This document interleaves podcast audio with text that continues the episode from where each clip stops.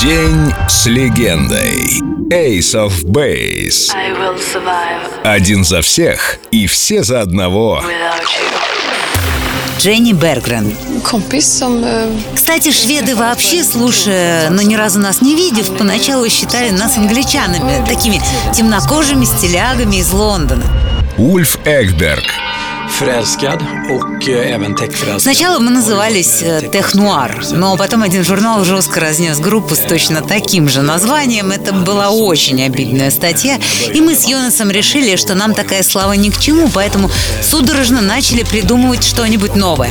Были варианты CAD, проспект Калинина даже, тогда модная была тема. Но в результате однажды в 90-м после вечеринки я страдал просто жутким похмельем, лежал пластом и смотрел MTV, где крутили песню Ace of Spades. Я остатками своего больного мозга это название запомнил и начал так-сяк крутить, так что в результате получилось Ace of Base. Вроде как тузы из подвала.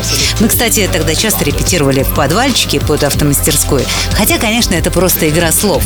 Я же говорю, я был очень плох, когда придумывал, но получилось на отлично, и первое время это было все, что получалось легко и на отлично. Мы с Йонасом 4 года пахали 24 на 7, зашторивали, знаете ли, окна в студии, чтобы время суток не отвлекало. Пили литрами мерзкий кофе, тогда еще не было всяких вкусненьких энергетиков. И работали, пока не отключались. Писали демо, потом рассылали всем. И никому мы были не нужны. Ни одного ответа. А там на кассете уже были наши хиты, типа All That She. Нас вообще никто не понимал в Швеции. Музыка была своеобразная. Смесь регги, хаоса, электро и куча всего остального. Никто не хотел рисковать.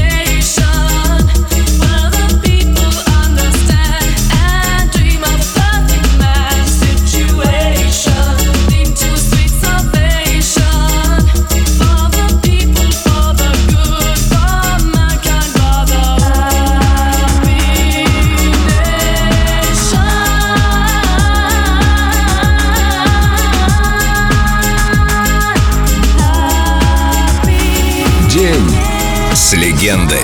Ace of Base. Только на Эльдо Радио.